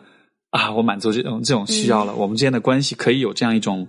相对来说比较专注，嗯，也比较坦诚的一种交流的过程。所以就是你说这些方式，你看其实都是自己去想、去发掘、去创造的。就就是像我，就说作为这样一种关系上比较理想主义的人的话，我没办法，我就是我不能否认自己的理想，那我就想办法呗。所以就 就想出这样一些方式来了。嗯嗯，是，而且我也觉得人的时间精力有限，你愿意花在。高质量的，不管是友情还是呃爱情的连接上，就对啊，我觉得与与其去费在 刷微博上上面，我觉得这种是连接还是很重要。因为因为你们也有微博对吧？就是那个哦，其实我们微博没怎么太很巧。其实你们的微博我就早就关注了，然后就嗯，就只是因为你们就不是说一个个人，而是好像是因为是你们是有好几个主持人对吧？对，三个对，嗯啊，是是是。那那比如说像你们会在微博上会有那种有些争议性的话题啊，或者是我我感觉应该也还是不少吧。嗯，涉及到性别，涉及到性哦，因为因为你知道像对对，就是什么就是什么，尤其涉及到女权的问题啦，涉及到性别的问题啦，我我感觉就是还是挺容易有这种争吵啊、争议啊这样的一些状况发生的。嗯。是有，我们经常以前微博上也会，就是会有一些呃性别议题上的讨论吧。是，但我觉得好像这一年我们因为我们的播客之前被禁过一段时间，然后我们复活了之后，我感觉我们三个的状态也都从那种之前很观点性的想要去跟人争执交锋，然后感觉要说服对方，变成 说好像就像我们今天所有讲到的，觉得建立一个比较真实的关系。更加重要吧，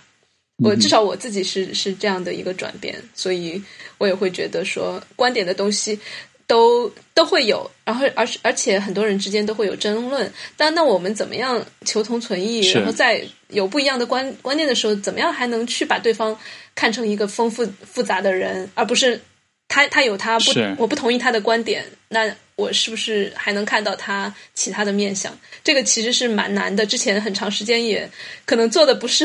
没有很好，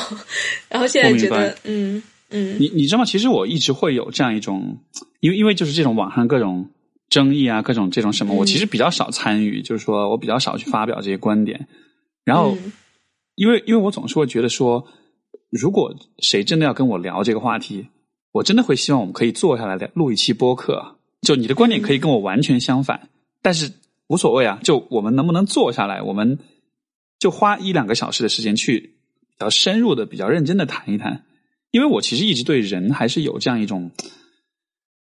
我不知道算不算客过于乐观，但就说我会觉得，其实所有的问题聊到有足够时间去沟通、去交流的话，也不是说所有吧，有些问题可能还是聊不了、聊不透、聊不透。但是我觉得，我们我们所看到的很多争议的话题。就聊到最后，你会发现，其实人与人之间的差异并没有那么的大，这更多的只是一种大家不了解彼此，不了解彼此的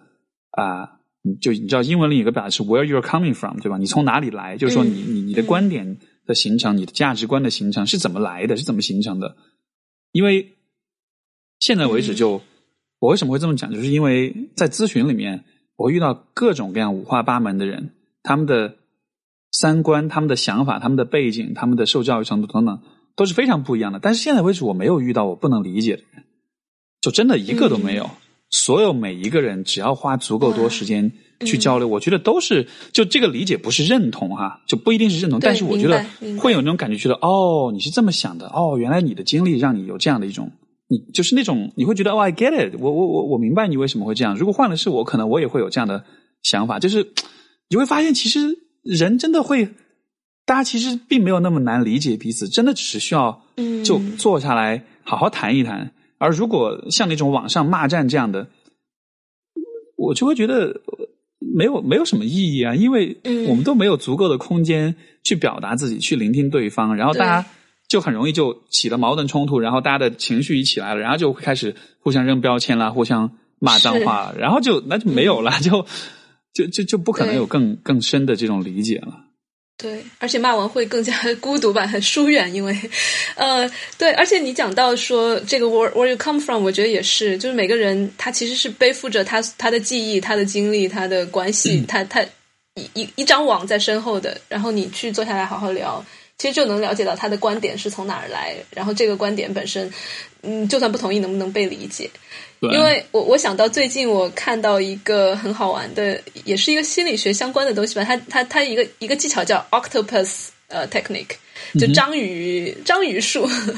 他 就想象他其实他说其实我们每个人就像你说的一样，差别没有那么大。他每个人都像一条章鱼的每一个腿，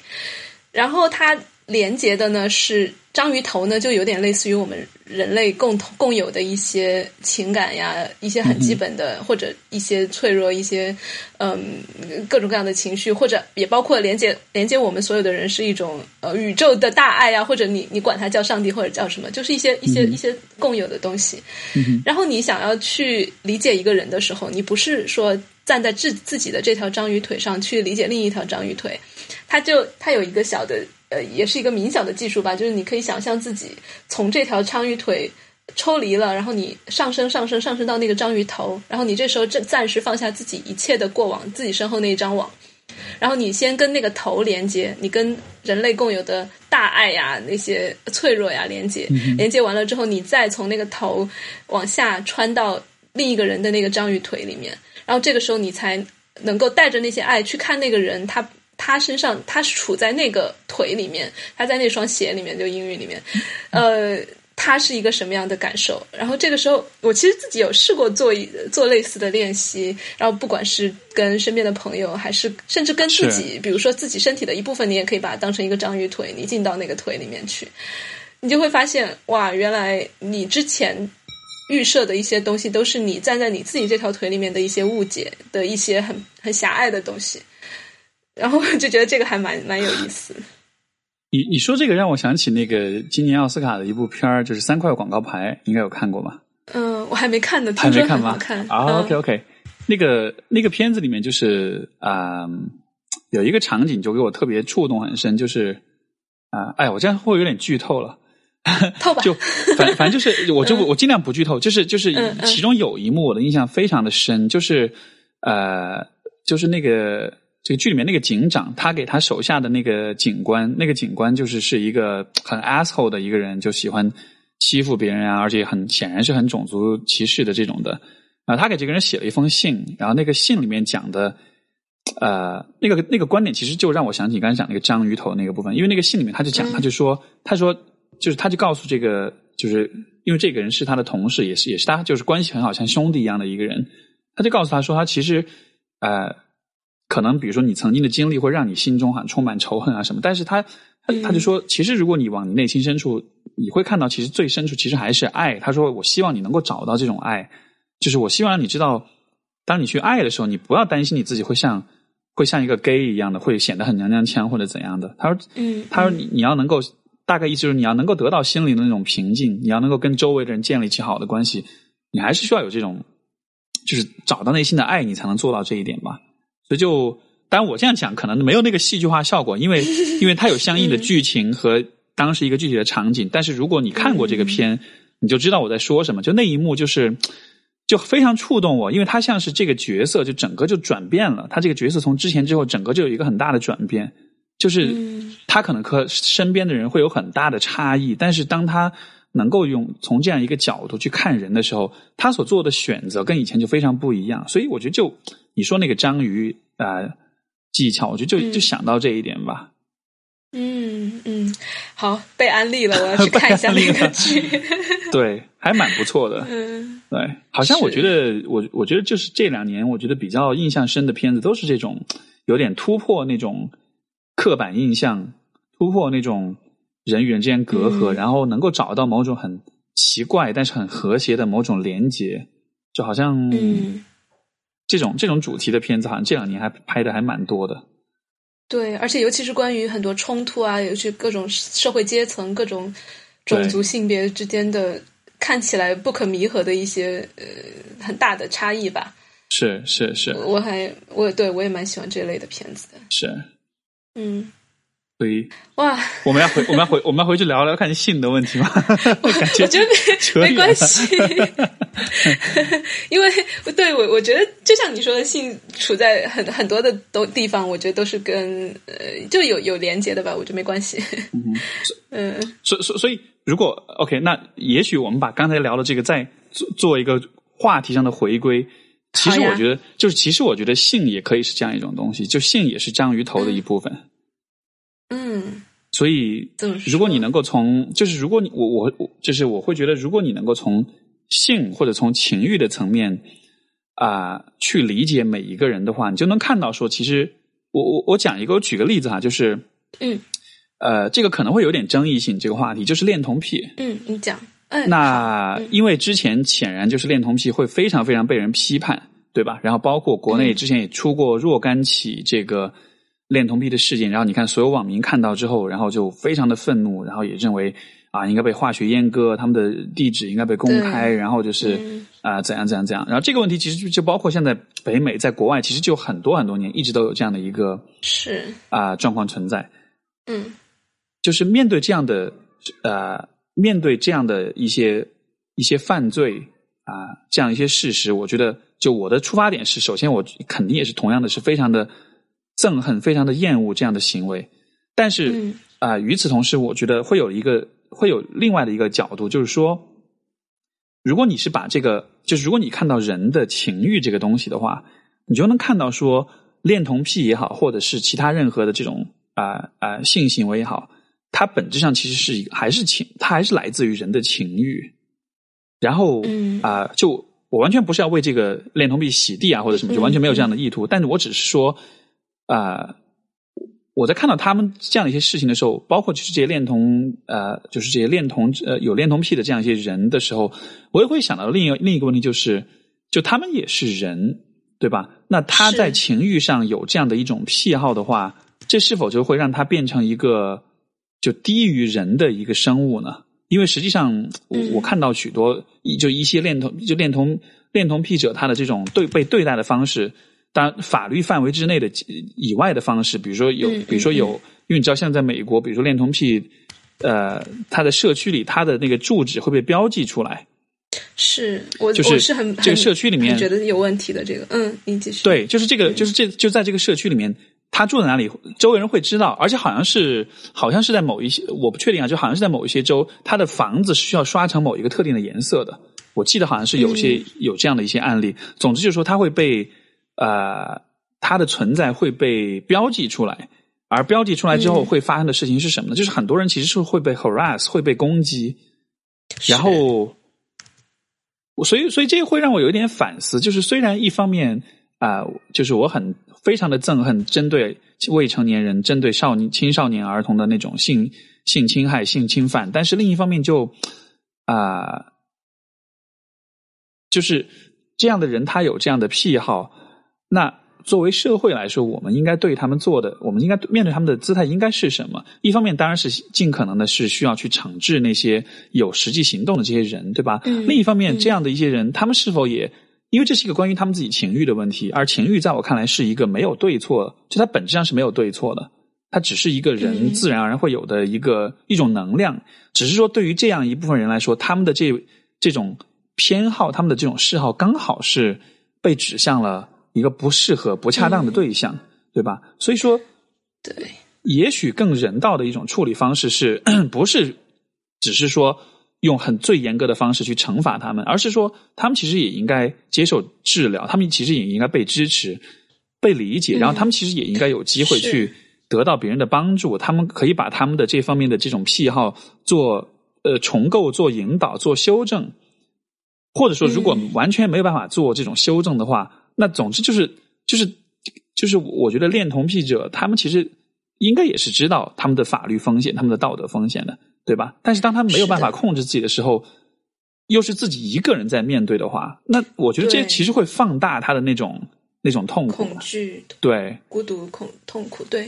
嗯，你讲到这个，我我特别同意，而且就是我刚才讲章鱼树的那个小姐姐，她她最近还蛮蛮火的，是叫叫 t i l s One，她也讲到了恋童癖，她的角度还蛮也是蛮特别的，她就也是说类似的，我们大家除了去谴责那些人，试着去了解一下他们的呃内心，然后他他是觉得说很多恋童癖者都是小时候受过很大的伤害的。然后以至于他所有的童年，或者是他的纯真的那个部分，是被压抑掉，或者是被被否认、被拒绝过。然后想，然后以至于他，他就为了在这个世界上看起来体面的活着，然后他的那些童年，他的他的他他内心的那个小孩是从来没有敢被真实的看见的，所以。这个时候，他可能需要一个，这是他的解释了。他可能也是从一个 spiritual 灵性的层面去解释。他觉得这些这些恋童癖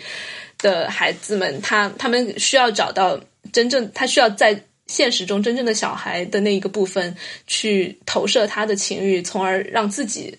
被冰冻起来的那个同小内心里面的那个小孩得到一定程度上的缓解，所以他才需要。去去通过纯真去接触自己的纯真，然后所以他说，大家就是也是说，他们其实是需要大量大量的呃爱去修复的，而且尤其是需要嗯在这个时候需要的是连接，而不是被孤立。就像你刷刷刷什么房子墙啊，就类似于打上红字啊，也就是相当于虽然在室内呃在在社会上，但是还是被放逐了的感觉。是，那这个时候他们其实除了不是最最最需要的不是放逐，而就是被。被大量的拥抱，被大量的 就他的内心的那个小孩需要被治愈吧，他是这个态度。他他这个就他这个视角，我不确定是否科学啊，但是我觉得我认同的一点是说，其实就是我们今天一开始所讲，就是我一直会认为，其实性也好，情欲也好，它就像是一个呃。就是 vehicle，像是一个一一一个一个运载的一个一个载体，对，就是它其实承承载了人们很多各种各样的啊情感跟渴望跟需求在里面。所以说，如果我们看到性的时候，就把它妖魔化，就把它犯罪化，就把它丑呃丑恶化或者道德化的话，我们其实就永远没办法看到这个人他作为这个情欲的啊拥有者。或者是表达者，就他真正需要的是什么，对吧？就像比如说，像你所讲的，如果比如说，诶，确实如此，就就是呃，恋童癖，我我记得是有这样的研究，就是恋童癖呃当中有相当就是高出普通人口比例的人，是小时候自己有被性侵的这种经验。嗯，所以所以，当然我不确定他那样的那个就是那个你说那个人他那样解释是否合理，但是。嗯，我觉得这样的人群，他一定是非常的合适他的情欲，他的内心的某些部分和社会一定是非常的隔绝、非常的孤立的。嗯，所以，嗯，如果我们所做的方式是进一步的惩罚跟孤立他的话，我觉得这只能让状况变得更糟糕，对吧？你像那个前两天不是多伦多嘛，就是不是有一个事件，就是有一个人开车撞。人群死了，好像蛮多人，是好像死，好像是十几个死伤，十几二十个死伤吧，就其实挺严重的一个事件。呃，我我当时有看一篇报道，就讲就这个人，就是他是一个，呃呃，就他们这个词儿叫 incel，就是是 involuntarily celibate，就是就是被迫单身者。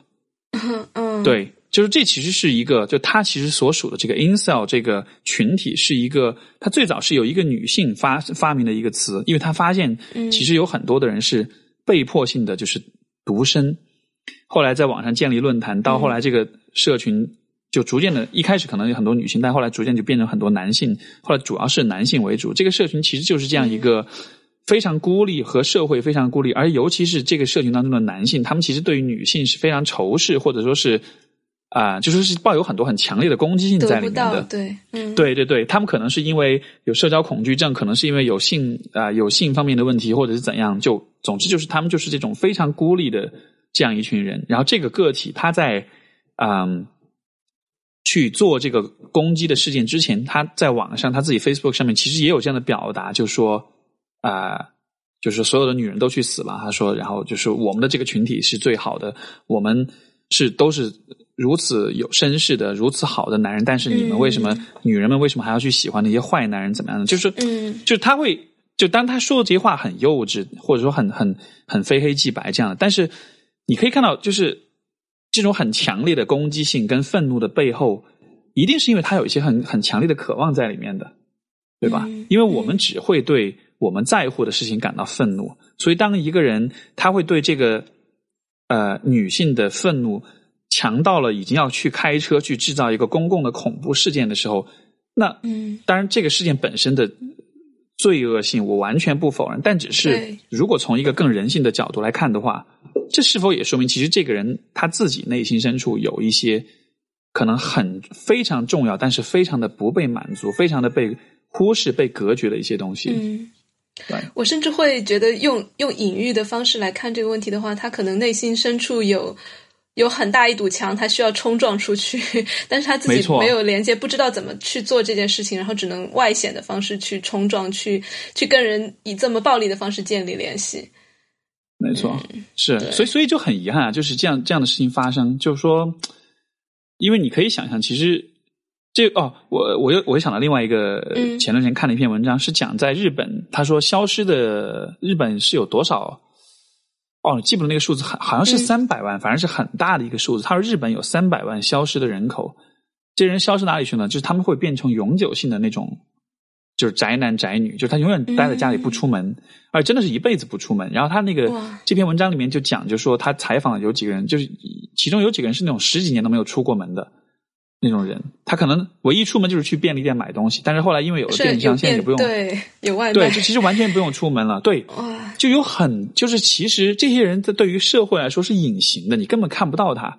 但是其实会有很多这样的人存在啊。就包括在我们的社会里面，我觉得是很肯定也是有这样的人存在的，对吧？这种这种就是这种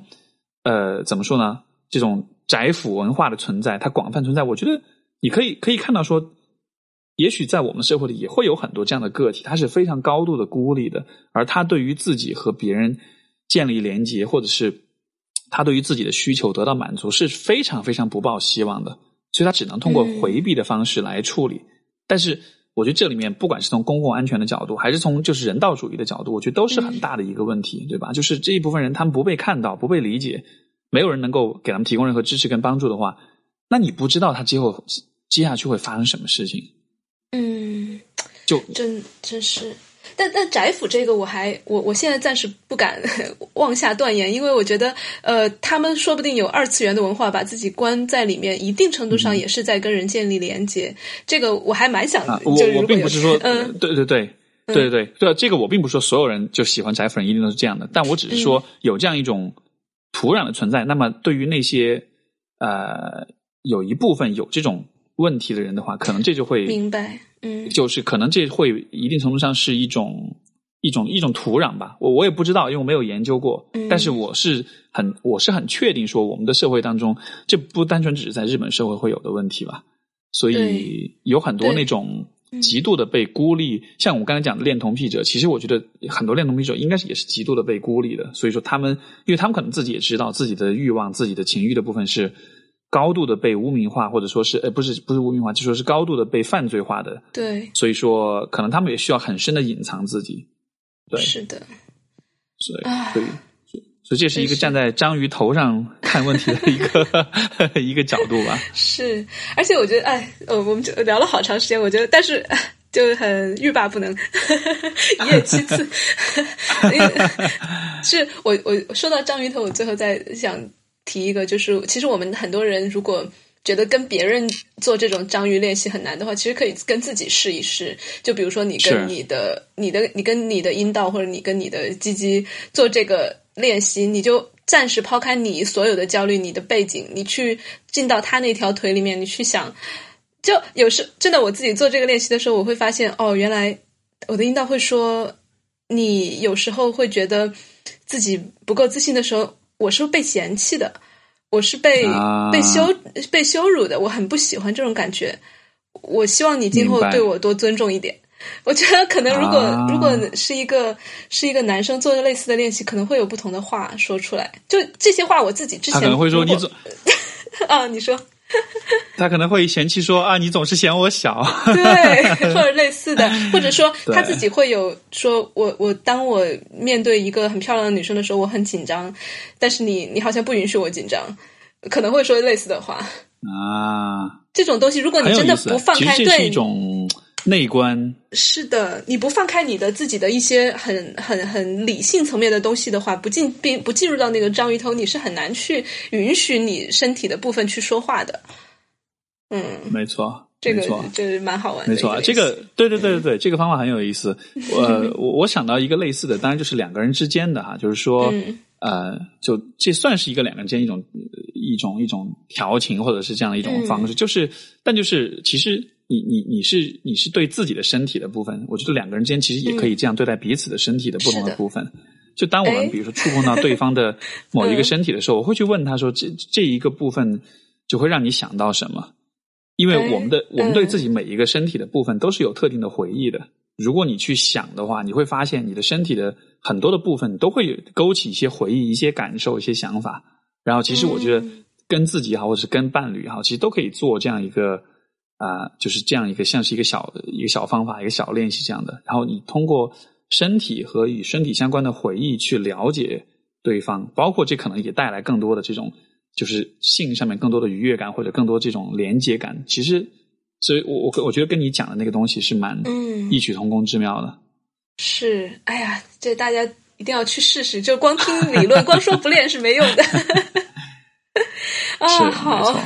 我们聊了好长啊，你还有没有就是要补充的？啊，其实其实对我来说，这种聊两个小时还是蛮正常的，因为人聊嗨了之后，你知道吧？就是就像是就像是上了瘾一样，就上头了，然后就。对，我自从听过张小雨他们聊四个多小时之后，我就一点都不觉得，我之前觉得节目时长是个问题，我现在不觉得是个问题了。所以所以所以就吐个槽，就其实我觉得现在大家用手机真的用太多了，然后是用手机的结果就是人与人之间的那种。很深的那种交流跟那种连接感，其实是非常美好的。但是我觉得我们很多时候就因为玩手机玩太多了，就失去了这个机会，没有机会享受到这种其实是一个本来不需要任何工具、不需要任何啊，就是外部的这种允许或者是这种啊服务之下，你就能获得的一种非常棒的一种体验。所以。对，嗯，向内看，以及以及，其实甚至手机本身也可以连跟他章鱼呀，就有点神奇。